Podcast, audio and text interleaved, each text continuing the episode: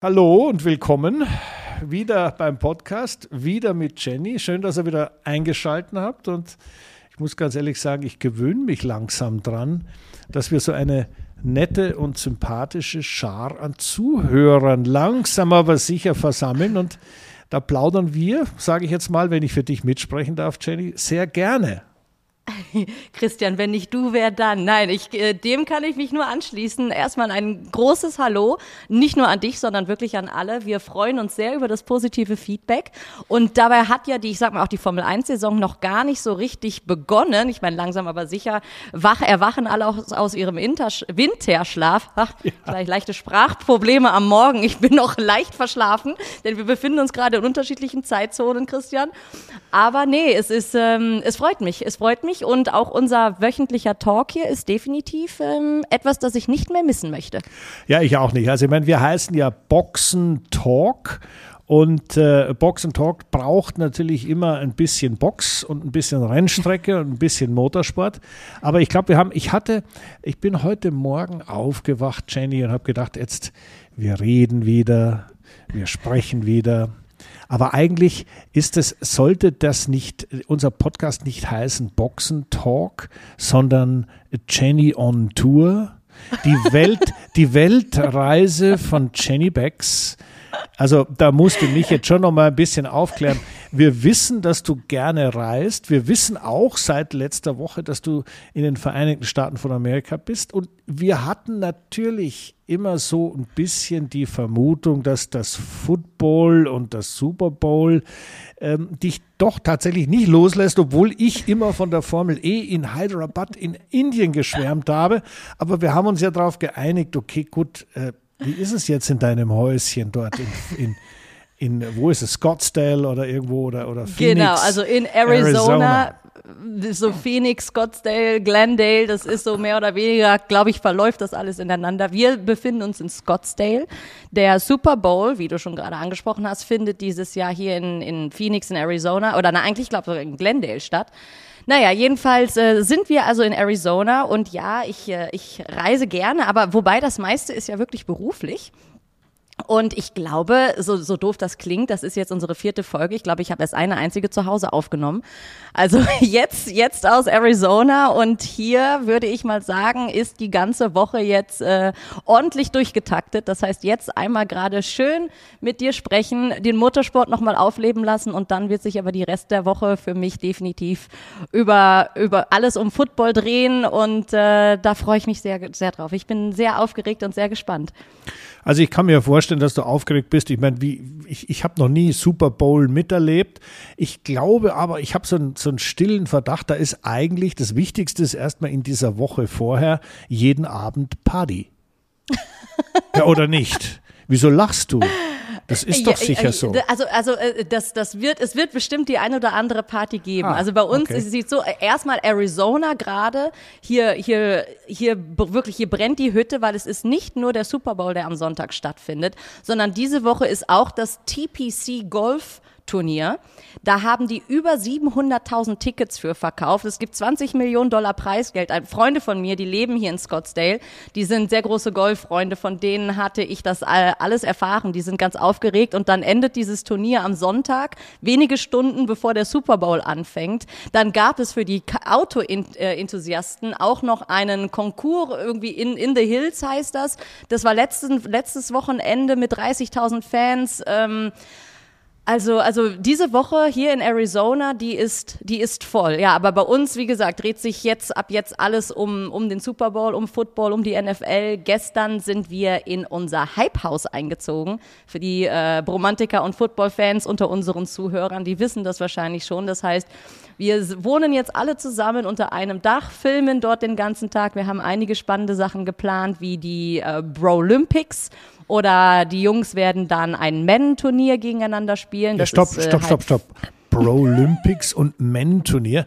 Also, da muss er, also bitte geht ein ganz klein bisschen ins Detail. Ich will ja nicht zu intensiv nachforschen, aber die Pro-Olympics würden mich doch interessieren und ein Men's-Tournament, also das ist natürlich schon sehr spannend. Also es klingt auf jeden Fall so. Und du als ich, Frau die, kannst das sicher perfekt erklären.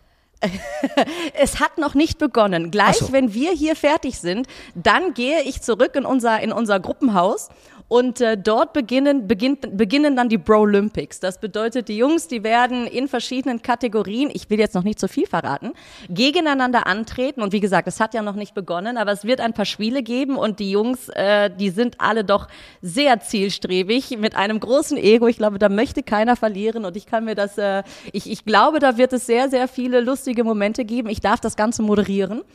Und ähm, dann diese, das Madden-Spiel, das ist quasi ein, ein Computerspiel für, für die Football-Fans und dann spielen die halt, die Jungs zocken gegeneinander und auch da wird es einen Sieger am Ende geben, am Ende der Woche. Gestern fing unsere Woche aber an mit dem, ähm, mit unserer quasi Media-Akkreditierung, die haben wir abgeholt und dann gab's so den, den Media oder den Super Bowl, das Opening, den Media Day.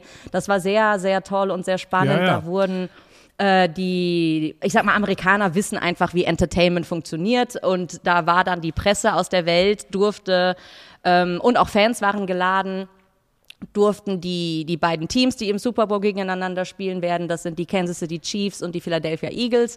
Und beide Teams waren vor Ort und dann wurden Interviews gegeben. Und ähm, ja, das war, das war wirklich ein, einen besseren Start in diese Super Bowl-Woche hätte es nicht geben können.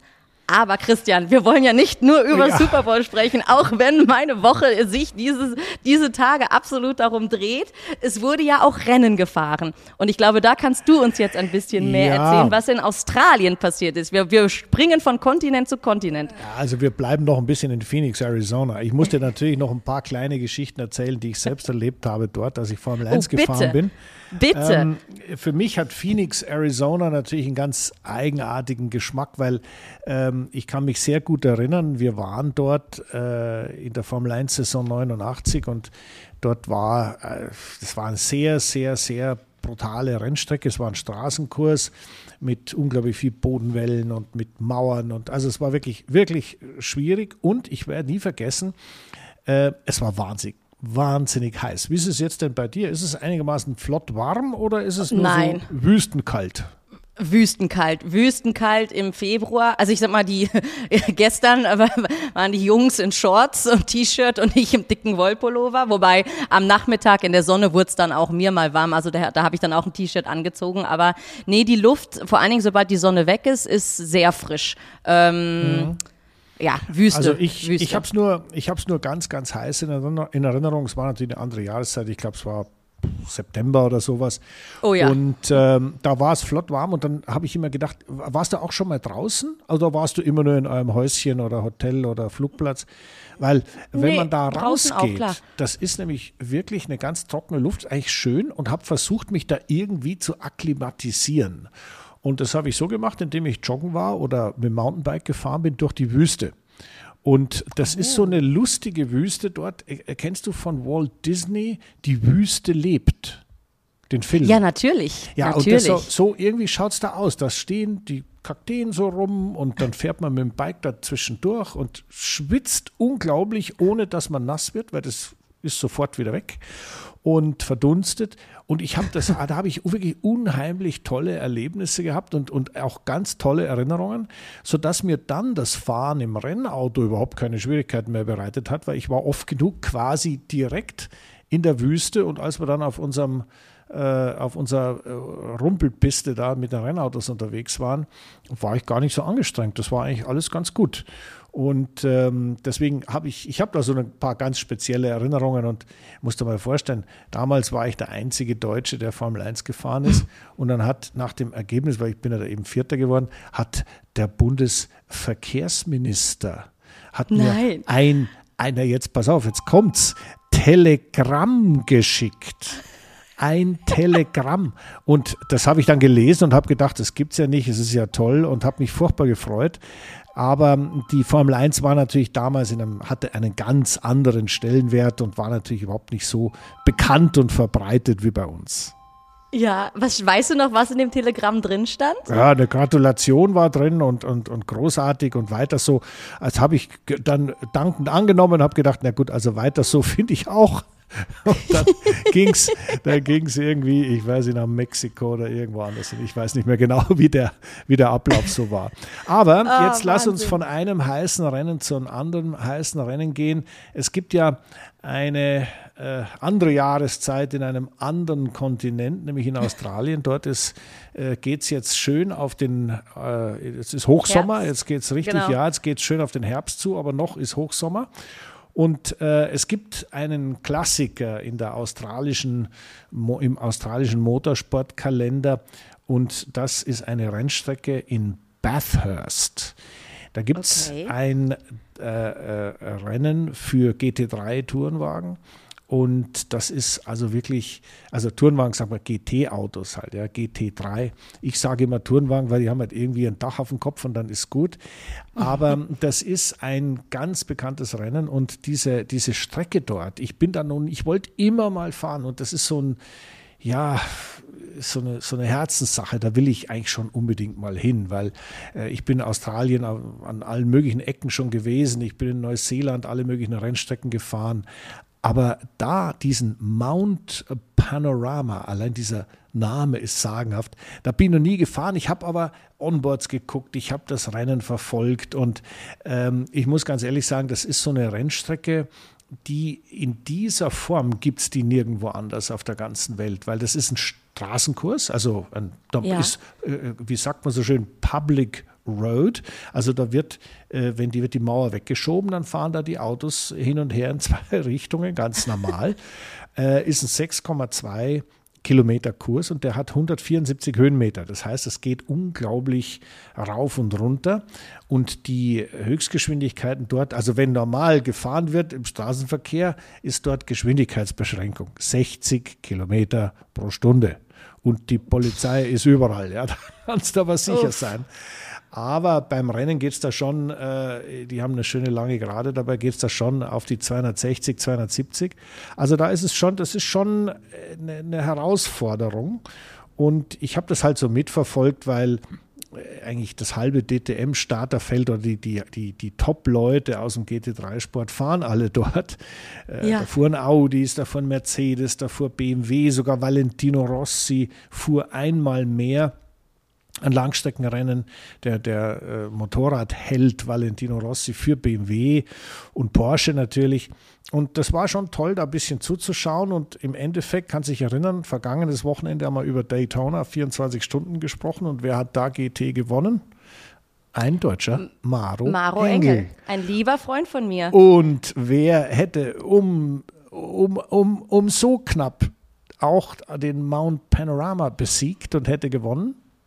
Der liebe Maro, aber der dann, ich glaube, Maro. der hat da so einen, gleichen, so einen kleinen Fluch, oder? Für ja. was diese Strecke angeht. Ja, also, weißt du, es ist so, wenn man, es gibt ja so, ich sage jetzt mal, normale Rennen. Normale Rennen, die, die sind halt auf einer normalen Rennstrecke und die mal kracht's, mal kracht's nicht, aber es ist irgendwie normal. Aber dieses Mount Panorama Ding da ist schon, das, das ist du musst dir vorstellen, es ist ungefähr 200 Kilometer von Sydney weg und diese Strecke ist 1938 zum ersten Mal befahren worden. Nicht ganz in wow. der Form wie jetzt, aber 1938. Also das ist schon, äh, da hat man irgendwie Respekt vor sowas. Ja. Und äh, das ist dann umgebaut worden. Seit 87 ist es, bis jetzt ist es umgebaut und neu und eigentlich auch okay. Aber nachdem es so rauf und runter geht, echt schwierig. Und wenn es dann knapp wird gegen Rennende und sich dann so kurz vor Schluss zwei Teamkollegen, nämlich der, der, der Gilles Gunon und der Maro Engel, dann auch noch ins Auto fahren und das dann die, das Rennen entscheidet, das ist dann schon Teamkollegen, beide Mercedes, ja. Äh, das ist dann schon ein bisschen, ein bisschen schwierig. Aber es ist natürlich für die Zuschauer ist es natürlich sagenhaft. Also das ist, ist eine richtige, eine richtige Freude, dazu zu schauen. Und alle meine Freunde und Bekannten aus dem, aus der Rennfahrerzunft, die haben allesamt gesagt, also das ist was, da sei mir was entgangen, dass ich da noch nie war. Und ich habe daraufhin habe ich lapidar gesagt, ne, ist ja noch nicht vorbei. Ich kann ja noch, kann ja ein Comeback feiern, dann bin ich auch mal im Bathurst. Also ich, ich stünde dann an der, an der Strecke und würde dir zujubeln. Ja, das würde ich gut. mir wünschen, dass, dass, dass du dort einmal fahren kannst. Ja, weißt du, ähm, das, wenn man in, in so Off-Season-Zeiten, wie jetzt im Winter, Rennen fährt, ich meine, ich bin ja mal in, in Neuseeland die ganze sogenannte Tasman Series gefahren dann ist das irgendwie wirklich komisch, weil der Winter ist ja für jeden Motorsportler immer so die Pause, dann kommt das Christkind erst einmal, dann geht man Skifahren, dann macht man Training, dann macht man dies, das. Es ist Schnee, es ist kalt und irgendwann kommen die ersten Testfahrten und dann musst du dir die Mütze aufsetzen und frierst, weil in Silverstone oder weiß ich wo überall. Ah, furchtbar. Und äh, dieser Winter in, in, bei den Antipoden, also in Neuseeland, in Australien, ist ja Sommer und deswegen ist dort Motorsport-Saison pur. Und ja. das ist echt ein, ein, cooles Gefühl, ein tolles Gefühl, wenn du da um die Jahreszeit wirklich voll in der, in der, in der Hauptsaison bist. Das ist ein ganz komisches Gefühl und äh, ich habe mich immer gefreut, als solche Sachen passiert sind, als man im Winter auch fahren konnte und, und eingeladen wurde. Und meinen Kollegen egal ob das jetzt bei BMW war oder egal für wen ich da gefahren bin, die waren auch immer ganz begeistert. Und das, das Nette ist, und das wollte ich sagen, das ist geblieben bis zum heutigen Tag. Und äh, wenn da noch so eine coole Strecke wie Bathurst dazukommt, dann, äh, ja, dann verzichtet man gern mal auf den einen oder anderen Skitag. Apropos Skitag, da hast du mir ja auch schöne Fotos geschickt. Naja, gut, ich meine, äh, Skitag, ich meine, ich bin ja im Rennfieber, wie du weißt, ja, und wenn man hier außer auf Schnee nicht vorwärts kommt, ja, dann habe ich beschlossen, ich mache da mal ein schönes Rennen von Toblach in Südtirol nach Cortina Tambezzo in den Dolomiten, waren 45 Kilometer Skating, also ähm, Langlauf.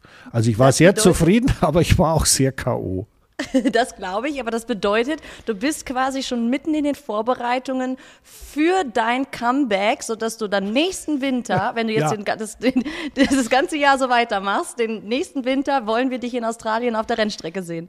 Also gut, ich, ich werde es mir mal zu Herzen nehmen und werde mal mein, mein Timing danach, danach abstimmen. Ja. Naja, also gut, die Winterpause hier ist und bleibt eine Winterpause. Allerdings so richtig pausig ist es auch nicht. Wir haben ja äh, so ein bisschen mitverfolgt, wie das Formel-1-Team von Haas sein Auto vorgestellt hat. Kannst dich erinnern? Mhm. Ja, was haben wir denn Als da so? Was, die, was war die denn letzten, unser? Die, es, die das Datum nannten, waren plötzlich die ersten, die das Auto zeigten, aber ja eben nur die Lackierung. Ja gut, und da war natürlich die Hoffnung groß für die Fans. Ja, also jetzt, jetzt kommt dann Williams, jetzt kommt dann Red Bull, jetzt kommt Sauber. Dann sehen wir mal richtig, was Sache ist. Und äh, der, der Williams war, sagen wir mal, der, äh, hast du geguckt, was, so da, was da so zu sehen war? Oder was äh, hast also du auch, gesehen? Auch nur, die, also auch nur die Lackierung. Und bei, ja. also bis jetzt, Saub, Sauber ist doch jetzt das einzige Auto, brandaktuell, die als erste und einzige wirklich mal das Auto gezeigt haben und nicht nur die neuen Farben oder alten nein, nein, das Farben. Ist, das, ist, das ist in der Tat so. Und jetzt, wenn wir mal bei dem Williams bleiben, du musst mal vorstellen, äh, Joost Capito, das ist ja schließlich eine, eine deutsche Motorsportgröße. Ich meine, der Mann hat vieles erreicht im deutschen, im weltweiten Motorsport und war dort bei Williams der Chef und hat das Team schon sehr gut durch, durch ganz schwierige Zeiten geführt, hat die richtigen Entscheidungen getroffen, äh, was die Fahrer angeht und hat auch mit den Inhabern, also jedes Formel 1-Team hat ja einen Besitzer. Das ist zwar nicht mehr so wie zu meiner Formel 1-Zeit als lauter durchgeknallte, sage ich jetzt mal, Wahnsinnige, weil ihnen sonst nichts Besseres eingefallen ist, ein Formel 1-Team hatten. Sondern in dem Fall bei Williams ist es so, also die, die waren zwar direkt ansprechbar, aber durchgeknallt waren sie trotzdem. Jetzt ist die Situation anders. Jetzt hast du da im Fall von Williams ja eine, eine Finanzgesellschaft, die dann äh, bestimmte Entscheidungen getroffen hat, wie das Team zu führen ist, wie die Budgets auszusehen haben, was es für Sponsoren geben soll oder nicht soll. Und dieser Jos Capito hat also durch die Zeit der wo es überhaupt keine Sponsoren gab, das Team wirklich sehr, sehr gut durchgebracht. Die sind zwar nicht weiter vorne in der Konstrukteurs-WM gekommen, aber sie haben, was die Zeitabstände überlebt. angeht, überlebt. Jenny, du weißt aus eigener Erfahrung, das mit dem Überleben ist gar nicht so einfach, oder? Ist gar nicht so einfach, nein, vor allen Dingen damals. Das, äh, ja, da, da gab es auch oft schlaflose Nächte. Hast du da auch mitgesponsert bei den kleinen Teams? Nein, nicht mitgesponsert, aber teilweise mitgelitten. ja, aber ich meine, weißt du, mitleiden, ich meine, wer hat denn da die Rechnung fürs Hotel gezahlt? Erst einmal teilweise wir. Also, siehst du, glaubst du ja. im Ernst, ich bin einmal für ein Team gefahren, wo ich das Hotel nicht selber zahlen musste. Also es ja. war, es war wirklich, hm, man stellt sich immer vor, das ist so Glitter und Glamour und was weiß ich alles und das sind alles Millionen, aber Millionen und alle Fahrer genau, sind Millionäre. Jeder Fahrer verdient seine 10, 15, 20 Millionen im Jahr. Nee, also ein paar, ein paar ja, aber dann gibt es auch viele, die das Glück nicht haben. Ja, und gerade bei Williams war eigentlich klar, dass die Pfeifen schon so ein bisschen aus dem letzten Loch. Das Komische ist ja, dass ein Team wie Williams, ich meine, zu meiner Formel 1-Zeit war Williams die absolute Nummer 1. Ich meine, das waren Autos, die waren unschlagbar. Äh, Menzel, Piquet, äh, wer, weiß ich, wer da alles fuhr. Das war äh, Patrese, das war einfach an das Auto war nicht ranzukommen. Die waren eine Klasse für sich über einen sehr langen Zeitraum. Und dann mhm. ging es so sukzessive nach unten. Und jetzt haben wir den neuen Williams gesehen. Und so ein bisschen äh, bleibt ja in der Rennwelt immer noch so hängen. Ja, also jetzt kommt das Comeback von Williams. Die schaffen es schon wieder. Es geht wieder aufwärts. Äh, kennst du denn jemanden, der es geschafft hat, dass es wieder aufwärts ging? Ähm, also bei äh, Sauber Alpha, da saß natürlich jetzt, also da, da kann ich ja nur sagen, Alfa Romeo, zu meiner Zeit dort war es katastrophal. Die haben sich schon ein bisschen nach oben gearbeitet. Auch Force India damals, die waren dann auch mal äh, auf Platz vier, quasi Best of the Rest. Also es hat dann schon äh, vor allen Dingen ja. was mit, mit viel harter Arbeit und Fleiß verbunden und toll zu sehen, wie ein Team mit einem Bruchteil des Geldes dann plötzlich auf Platz 4 fahren konnte. Aber keiner kam oder kommt an die, an die, ich sag mal, Top 3 ran. Naja, also ich habe jetzt eher gemeint, die Williams war ja Weltmeister, Weltmeister, Weltmeister. Und dann waren sie, dann haben sie Rennen gewonnen, immerhin noch mit Ralf Schumacher und mit Montoya und so weiter. Und dann ging es irgendwie so weit abwärts, dass sie jetzt am letzten Platz sind. Und das ähm, ja auch nicht nur einmal. Äh, ja, und, und ich meine, ich frage deswegen, weil mh, mm, es ist ja eine, du hast vorhin über die Amerikaner gesprochen, ja, das ist Entertainment, die wissen, wie das geht. Weißt du, was eine der, der wichtigsten Dinge ist im, im Entertainment? Das ist ganz klar, dass die Loser wieder Winner werden. Also die ja. Auferstehung aus der totalen der Klatsche, alles funktioniert nicht mehr und dann stehen sie auf und gewinnen wieder. Und äh, die Frage, die ich gemeint habe vorhin war, glaubst du, so ein Williams kriegt das gebacken? In, im kommenden Jahr noch nicht. Auch wenn sie natürlich jetzt, ich sag mal, Unterstützung von Mercedes haben. Ähm, ich, ich wünschte mir, ich wünsche mir fürs Team, dass es aufwärts geht und ich könnte mir sogar vorstellen, dass sie nicht auf dem letzten Platz landen, aber nein, einen zu großen Sprung erwarte ich nicht, weil dafür die anderen Teams ja genauso arbeiten und ähm, das wird, nee, Nee, glaube ich nicht. Ja, also ich muss sagen, die Vorstellung, um wieder auf unser Thema des heutigen Tages ein bisschen zurückzukommen, es, es, es wurde ja viel vorgestellt. Die Vorstellung war eigentlich schon ein bisschen enttäuschend, weil wenn man hofft und als Formel 1-Fan hofft, jetzt kommt der Williams, kommt doch wieder vor und, und es geht aufwärts und äh, die kommen schon wieder und so ein historischer Name, das ist ja wie, gut, Ferrari ist auch oft mal abgestürzt, ja, aber, aber nie so weit. Äh, McLaren ja. ist auch abgestürzt, aber, aber auch nicht, letzter waren die nie. Und deswegen ist es, ist es irgendwie so ein besonderes Gefühl, so, so eine, so eine Williams-Präsentation zu sehen, wo, was ist jetzt? Und weißt du, was war? Genau. Nicht, nichts. Es war nichts. nichts. Wenig, es war wenig. gar nichts. Es waren null Sponsoren zu sehen oder so gut wie null. Es war nichts vom Auto zu sehen. Es war blau wie immer. Also das war fast so ein, ja. so ein Gähngefühl. Ja, so, das kann doch nicht sein. Und man fragt sich, haben denn die geschlafen übers, übers, über den Winter, denn die Marketingabteilung, die ganzen Akquise-Tools, die man hat, um Sponsoren zu akquirieren, um den Hype der Formel 1 auch aufs eigene Team zu übertragen, da scheinen die scheinen alle geschlafen zu haben. Wie gut das Auto ist, wissen wir noch nicht. Da müssen wir abwarten. Ja, klar. Das ist Technik. Aber Entschuldigung, äh, ein dunkelblaues Auto der Saison 22 hat sich total verwandelt und wurde ein dunkelblaues Auto der Saison 23. Also, ja da war ich ein bisschen enttäuscht. Ich gedacht, da, da rührt sich mehr. Ja, ja, abs absolut. Und, und das, ist, das ist einfach schade zu sehen, dass man da ja nicht möglicherweise in so einer Spirale sich schon befindet, dass man, dass man vielleicht selber nicht mehr an den Wechsel glaubt, auch wenn man es natürlich nach außen hin versucht, so zu verkaufen. Aber ähm, ja, die, oder, oder es ist, stellt sich die Frage, ob sie irgendwie die ganze Hoffnung auf 2026 stellen, aber bis dahin sind es noch drei Jahre oder zwei, drei Jahre. Und äh, ja. auch die Zeit will man ja erfolgreich verrichten. Also man, man hat ja nicht als Rennteam den Ansporn, naja, Hauptsache dabei sein und äh, Geld verbraten und dann ähm, ist aber egal, ob wir die Letzten oder vielleicht mal die Vorletzten ja. sind.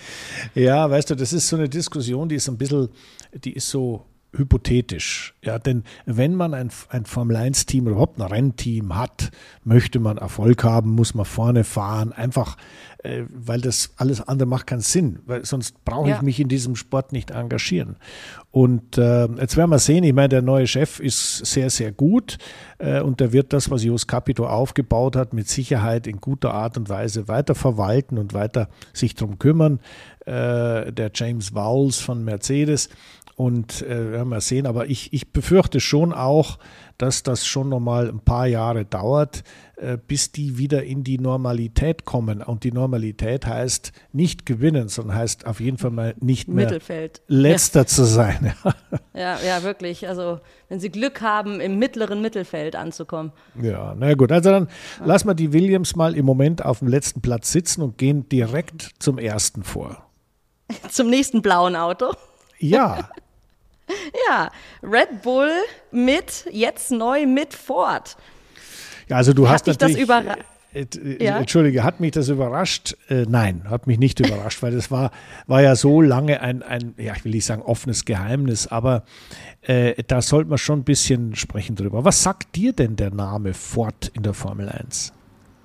Naja, es ist, ähm, oh, warte mal ganz kurz, hier springt gerade die, äh, Heizung an. Ich muss sie mal ausmachen, weil ich glaube, das wäre sonst ein zu lautes Rauschen. Naja. du, ähm, während du die Heizung verstellst und wieder auf normale Temperatur bzw. auf normales Geräuschniveau runterregelst, ähm, komme ich nochmal auf Red Bull und auf das Thema Ford zu sprechen. Also wir haben ja äh, wenn wir ganz kurz einmal die Bestandsaufnahme machen, Status quo. Red Bull ist zweimal hintereinander Weltmeister geworden. Mit welchem Motor? Honda. Honda, genau. Und, äh, du hast hoffentlich keine Honda-Heizung, aber äh, du hast es sicher.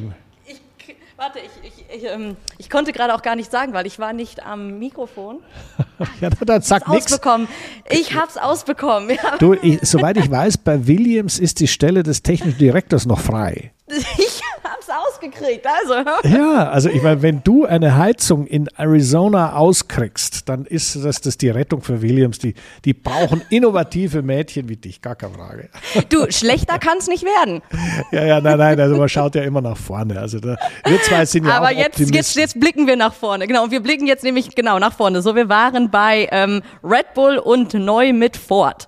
Ja, also äh, das, was ich jetzt vorhin gesagt habe, ist, jetzt sind wir zweimal Weltmeister geworden mit Honda. Und jetzt wird in einer riesigen Pressekonferenz äh, in New York Ford als neuer Motorenpartner bekannt gegeben. Was würdest du da machen als Honda? Ich wäre jetzt erst einmal etwas verstimmt, äh, weil ähm, ja, das sind ja jetzt noch auch eine gewisse Zeit. Bis ja. Fort, es ist doch erst ab 26. Also insofern ja, wäre ich jetzt verstimmt und würde mir sagen, naja gut, wenn ihr jetzt so ein großes Taramtamtam da drumherum macht, ihr zweimal mit uns hintereinander Weltmeister geworden seid und wir offensichtlich gute Arbeit leisten, warum das Ganze? Aber ja, gut, das es ist gibt natürlich, ja einen Grund. Ja, ich meine, du hast es, das ist genau die richtige Frage, die du stellst. Warum? Ja, was kann es wohl sein? Es ist natürlich die Tatsache, dass wir in den Vereinigten Staaten im Moment die Formel 1 in einem Aufwind sehen, der sehr interessant ist für viele Investoren, für Leute, die ihr Geld in diesem Sport äh, loswerden wollen, nicht loswerden, sondern investieren wollen. Man ist es ja nicht los. Ähm, ich meine, wir haben am Anfang unseres Podcasts über die über die NFL gesprochen. Und ich meine, du weißt selber, äh, da brauchst du immer ein paar Milliarden, wenn du so ein kleines Teamchen kaufen möchtest. Und das sind eigentlich gut angelegte Dollars. Und genau dasselbe passiert im Moment in der Formel 1 und der, der Wert der Teams steigt fortwährend. Also die werden immer höher gehandelt und aus, gerade aus Amerika kommt immer mehr Interesse. Und natürlich, und jetzt müssen wir es mal einfach sagen, wie es ist, eine amerikanische Iconic Brand, also eine, eine Marke, die in Amerika wirklich jeder kennt. Ford, ein, ein richtiger Mitspieler von Anfang an im Automobilgeschäft, ja, dass die jetzt, und jetzt sage ich es, wieder Formel 1 machen, ist schon ähm, für Red Bull, die ja in Amerika einen wahnsinnig wichtigen, großen, riesigen Markt haben, äh, schon ein riesiger Vorteil. Und deswegen verstehe ich die auch, dass die diesen, diesen Hype da gemacht haben. Aber an, an, in Sakura in, in äh, äh, Japan wäre ich auch sauer, wenn ich da an meinem Motörchen schraube, mit dem ich unter Umständen normal Weltmeister werde und irgendwann 26 ist dann der Ford dran und alle Welt spricht schon jetzt nur noch von Ford. Ja. Muss ich ganz ehrlich sagen, ist eine schwierige Gratwanderung, oder? Was glaubst du, wie, wie denn Honda da jetzt, ich meine, aber trotzdem, es ist ja auch Marketing für Honda. Die wollen ja trotzdem die nächsten Jahre auch äh, erfolgreich sein und gewinnen. Die würden ja jetzt keinen Motor oder irgendwas bauen, äh, um Red Bull möglicherweise eins auszuwischen und zu sagen, Edgy Badge, wenn ihr nicht mehr mit uns wollt. Ja, ja. Nein, weil dann steht Honda ja auch schlechter. Nein, also insofern werden die sich jetzt ja wahrscheinlich äh, ja, einen neuen Partner suchen, wenn sie denn in der Formel 1 bleiben wollen. Aber bei dem eben weltweiten Boom oder vor allen Dingen in, in Nordamerika, aber äh, dadurch natürlich wächst das Interesse der, der Formel E ja auf der ganzen, oder die, der, der Wert der Formel E auf der ganzen Welt. Da wollen ja. die ja wahrscheinlich dabei bleiben.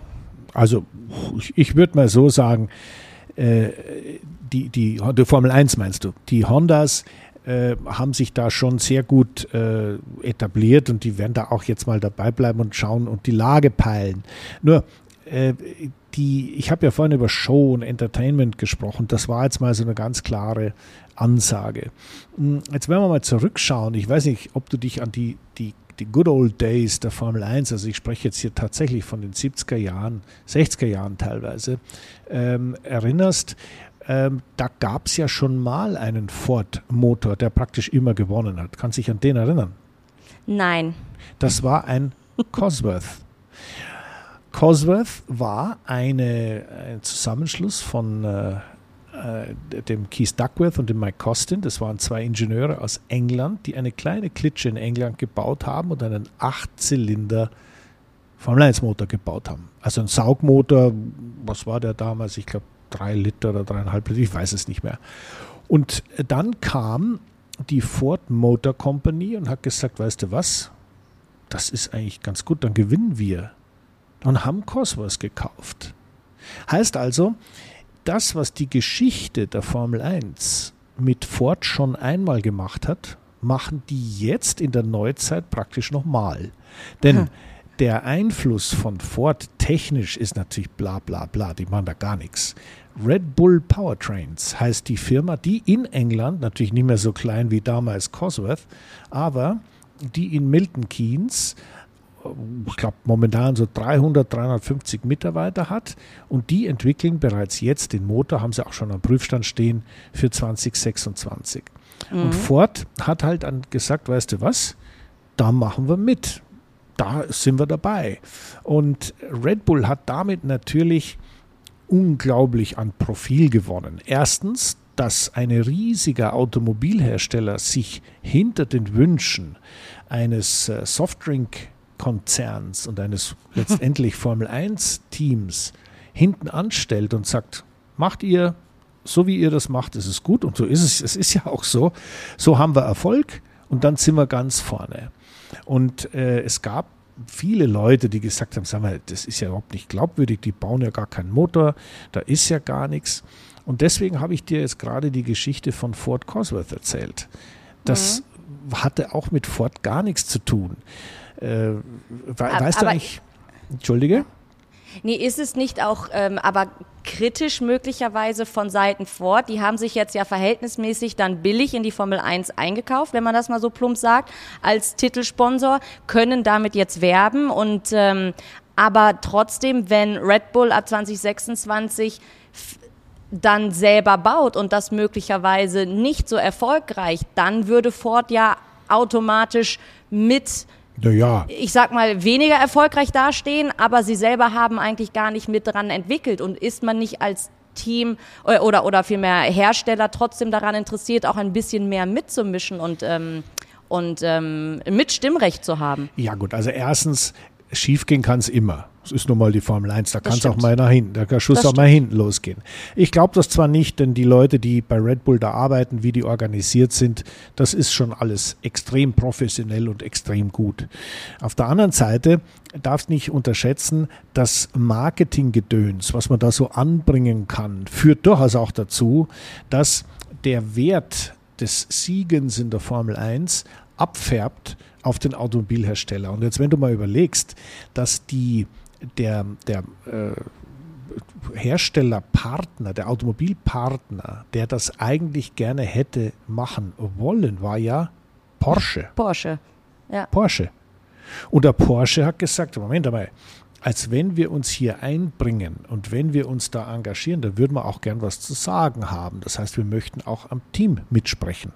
Und dann haben die alle heiße Schluckbeschwerden bekommen bei Red Bull und gesagt, Gott, das wird also äh, Zahlen ja, den Namen draufpappen ja, aber zum Sagen haben, ja, um Gottes Willen, nein, das, wir, wir machen das. Ähm, ja. Und ich glaube, ich weiß nicht, wie du das siehst, aber ich meine, äh, das hat der Ford von Anfang an mit einkalkuliert und so gesehen hat das genau in die Red Bull-Strategie hineingepasst. Ja, also, ja, ich, also ich denke auch, es ist eine, eine spannende, gute Kombination. Äh, wie gesagt, äh, Red Bull ist auf dem amerikanischen Markt stark, Ford sowieso. Ford kann dadurch die weltweiten Kunden und Fans nochmal neu und zielgerichtet ansprechen. Also ich denke, da haben sich zwei wirklich gute Partner gefunden. Ja, es hat vor allem schon mal funktioniert. Ich meine, äh, es ist Ford hat ja auch mal ein eigenes Grand Prix-Team gehabt. Ich weiß nicht, ob du dich daran erinnerst. Nee, wann war das? Oh, das ist noch nicht so lange her. Das Team war ein Formel-3-Team, was dem Paul Stewart gehört hat. Das war das, der Sohn von Sir Jackie Stewart. Okay. Und dieser Paul Stewart hat aus diesem Formel-3-Team ein Formel-1-Team gemacht. Der Rubens Barrichello fuhr dort und der mein lieber lustiger Freund Johnny Herbert aus England. Und das war ein Team, das hieß Stewart Grand Prix. Das war ein hundertprozentiges Ford-Team. Und weißt du, was dann daraus geworden ist? Was aus diesem Stewart Grand Prix, wo, wo, wohin das dann gegangen ist? Sehr spannend. Ähm, das wurde Jaguar. Dann aber nicht vors. E Na, Jaguar. Jaguar. Und ah. Jaguar hat ja damals, hat Ford ja eine Premier Automotive Group gehabt, die der Dr. Reitzler, ein ganz äh, super deutscher ähm, Automobilmanager damals von BMW kommend übernommen hat. Und innerhalb dieser Premier Automotive Group war Jaguar und damit gab es ein Formel 1-Team, was quasi Ford intern, weil Premier Automotive Group war ja eine, eine, eine Unterabteilung von Ford, wurde aus Stewart Grand Prix Jaguar. Und jetzt würde ich dich bitten, dass du dich mal mit beiden Händen an deinem Stuhl festhältst bei meiner nächsten Frage. Machst du das? Äh, der Stuhl hat keine Armlehnen, aber ich sitze trotzdem fest. Sehr gut. Und was wurde aus Jaguar? Oh Gott. Red Bull. Ich, ja. Red Bull? Ja. Echt? Jaguar ist dann verkauft worden und ist dann Red Bull geworden. Sind erst ein bisschen hinterhergefahren, aber was Red Bull ist, wissen wir inzwischen. Das, das, das ist ja. das, momentan das beste Formel 1-Team, was es gibt. Und das sind natürlich so Sachen, äh, wo sich der Kreis schließt und deswegen ist bei aller Kritik und ja, was machen die Ford und so, das ist irgendwie dann schon irgendwie süß fast, ja, also fast, fast ja. logisch und irgendwie nett, oder? Romantisch. Ja. Ein Happy End.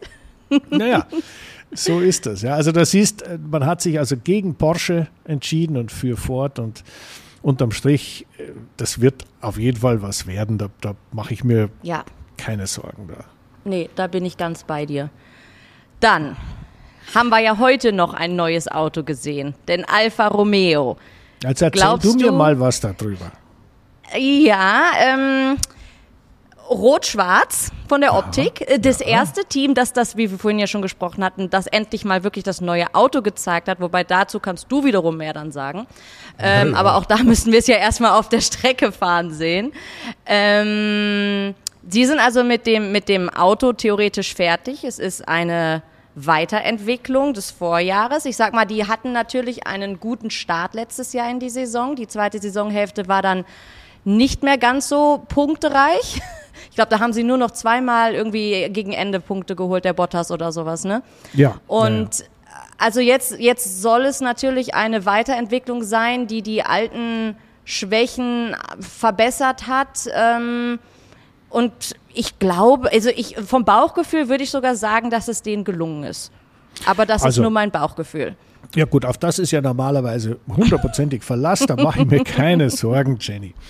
Nein, aber wenn du, wenn du mal hinschaust, Alfa Romeo ist ja ein, äh, der Name überhaupt äh, im, im, das ist der, der erste Grand Prix-Sieg in der Geschichte der modernen Formel 1 war in Silverstone ein Alfa Romeo. Und ich bin das Auto mal gefahren während des Alfa Romeo, während äh, diesen Alfa Romeo während des Grand Prix in Silverstone am Freitagabend oder Samstagabend irgendwann nach dem Training. Äh, da war natürlich Silverstone, England, alles noch voll besetzt. Bin ich mit diesem, mit dieser Knatterschüssel da. Das war wirklich ein unglaubliches Auto, also Museum von Alfa Romeo, unbezahlbar wertvoll. Ähm, da zwei Runden um die Rennstrecke gefahren und äh, alles hat stand auf, hat, hat gejubelt und das war, also das vergesse ich nie. Alfa Romeo ist eine ganz emotionale Marke. Alfa Romeo hat die Ingredienzien, die es braucht, um alles abzudecken. Das, da gehört Lifestyle dazu, das ist italienisch, ja. das ist schick, das ist schön, da ist, da ist Design dabei, da ist Historie ohne Ende dabei, da sind Hollywood-Stars rauf und runter, The Graduate, die Reifeprüfung, Filme, alles dabei. Und es ist immer Motorsport dabei gewesen. Immer Motorsport. Und Alfa Romeo hatte eigentlich immer so eine, eine, eine, eine Grundbasis, ein Fundament im Motorsport. Und das ist immer geblieben. Und das hat eigentlich, und das muss ich sagen, hat mich sehr beeindruckt bei der Marke, in jedem Alpha weiter mitgeschwungen. Das war immer irgendwie da. Und mhm. äh, in, vor nicht allzu langer Zeit hat Alfa Romeo ja in der DTM einen großen Aufschlag gemacht und ich war einer der, der Werksfahrer bei Alfa Romeo. Und da habe ich das Ganze dann auch mal so, so richtig miterlebt mit Alessandro Nannini, mit Nicola Larini, mit Giancarlo Fisichella und mit mir, haben wir da eine Euphorie ausgelöst in Deutschland für Alfa Romeo. Es war unglaublich. Das heißt, es für Alpha war immer ein Platz da im Herzen der Fans.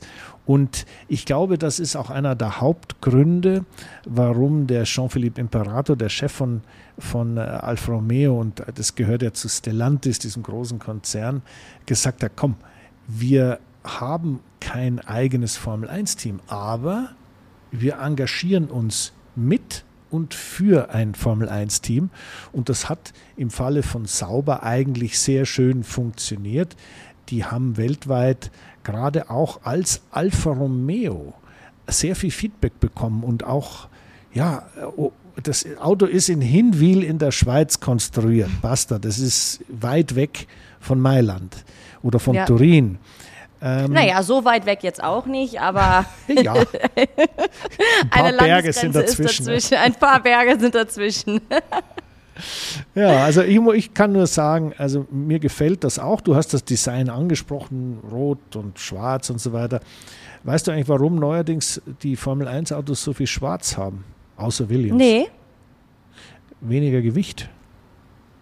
Ah. So eine ganze Aber, Lackierung. Äh, ja, ja, ob du es glaubst oder nicht, die, der gute nee, alte. Das, das, Ja, das weiß ich sogar, ja. Der gute alte Mer Mercedes äh, Silberpfeil-Trick, ja, wir, wir machen ein weißes Auto silbern, indem wir die Farbe abkratzen, das ist immer noch gang und gäbe.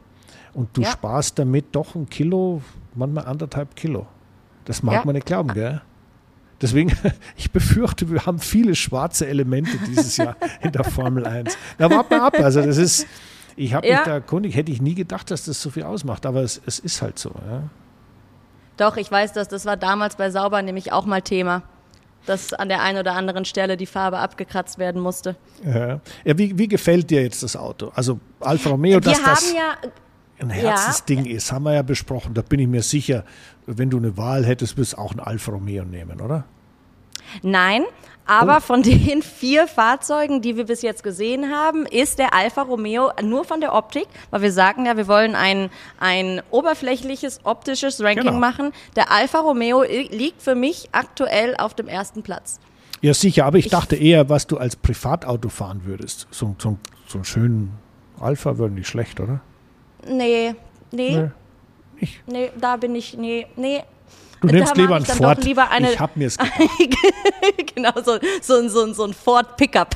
Genau. Ja, jetzt verstehe ich. Jetzt drüben klar. zumindest. Jetzt. Arizona, klar, logisch. Das ist ein Pickup mit einem, mit einem 7,8 Liter 8-Zylinder Vergasermotor. Ja, jetzt weiß ich. Herrlich, so geht's durch die Wüste. Okay, verstehe. Ich habe ja nur gedacht, das italienische Design und so weiter und ein bisschen Lifestyle. Aber ist wurscht. Du kannst Würdest Italien, du denn einwählen? Würdest ja, du denn einfahren wollen? Ja, klar. Ah. Ja, wunderbar. Ein schönes Auto. Na gut, also ja. Äh, ich bin auch der Meinung, auf die Nummer 1 im, im, im Ranking sollten wir den, also was das, das Aussehen des Autos angeht, weil was drunter ist, wissen wir ja noch nicht. Genau. Ähm, oder wie es funktioniert, bin ich auch der Meinung, ganz klar im Moment die Nummer 1. Äh, wer kommt denn noch so alles? Wen haben wir denn noch? Ähm, wer kommt, warte, morgen, also äh, kommt morgen schon Mercedes? Du hast doch die Liste. Ich meine, ah, ich habe die aber gerade nicht vor mir liegen. Ah, also ich habe, also nee, nee, Mercedes kam am 15. Ferrari kommt am 14. Ja, Ferrari gemerkt, kommt am Valentinstag, genau. Genau, deswegen, das hat der, der romantische Italiener, ähm, ja, ah nee, jetzt, ähm, na gut, es kommt halt ja, es kommt, es kommt Alpha Tauri am 11. Februar und zwar machen die in New York auf der Fashion Week eine Vorstellung des neuen Autos. Also du kannst dir ah. vorstellen, das ist wahrscheinlich auch keine technische Vorstellung, sondern eher eine Designvorstellung. Aber die Vorstellung, ich, ich bleibe bei Vorstellung, dass da Yuki Tsunoda über den Catwalk gleitet, schwebt förmlich. Also da muss ich mich schon, lachst du? Nein. Sehr, so sehr zusammenreißen. Ja, erzähl mal, du, du bist doch fashion-affin, oder? Nein, also, Doch, also ganz komm. ehrlich, wir hatten, wir, ja, nein, das, also ja. Ach so.